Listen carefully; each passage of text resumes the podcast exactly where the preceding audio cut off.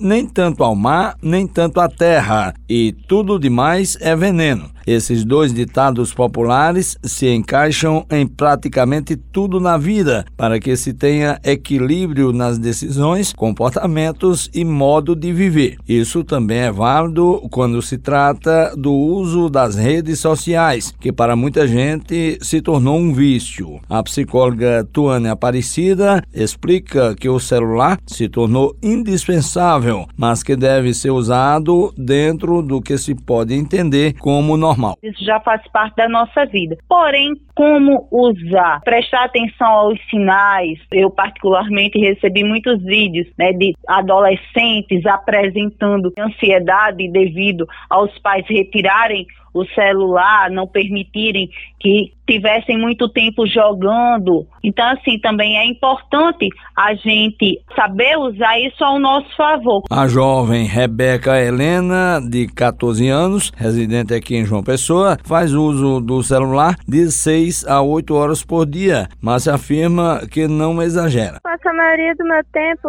online, só que nas minhas aulas. Só que eu divido o tempo entre as aulas e as redes sociais, né?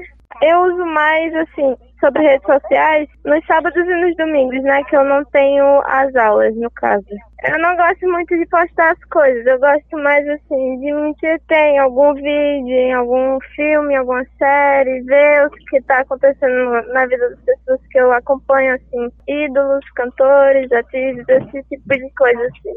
A psicóloga Tuane diz que alguns sinais do uso abusivo do celular podem ser vistos com uma certa facilidade. Hoje já se utiliza o termo nomofobia, que seria no mobile phone, que traduzindo seria o um medo de estar desconectado, ficar sem celular, ficar incomunicável. Então a gente começa a apresentar sinais, tremores, irritação, crise crises de ansiedade, muitas pessoas que já apresentam predisposição a desenvolver um transtorno de ansiedade, utiliza-se do celular como maneira de não interagir com as outras pessoas ao seu redor, o isolamento, dentre outras coisas. Muitas pessoas se aproveitam das redes sociais, como Facebook, Twitter e WhatsApp, para mostrar uma falsa realidade do que é a sua própria vida. E isso também é uma atitude que demonstra uso abusivo do celular. Juarez Diniz para a Rádio Tabajara, uma emissora da EPC, empresa paraibana de comunicação.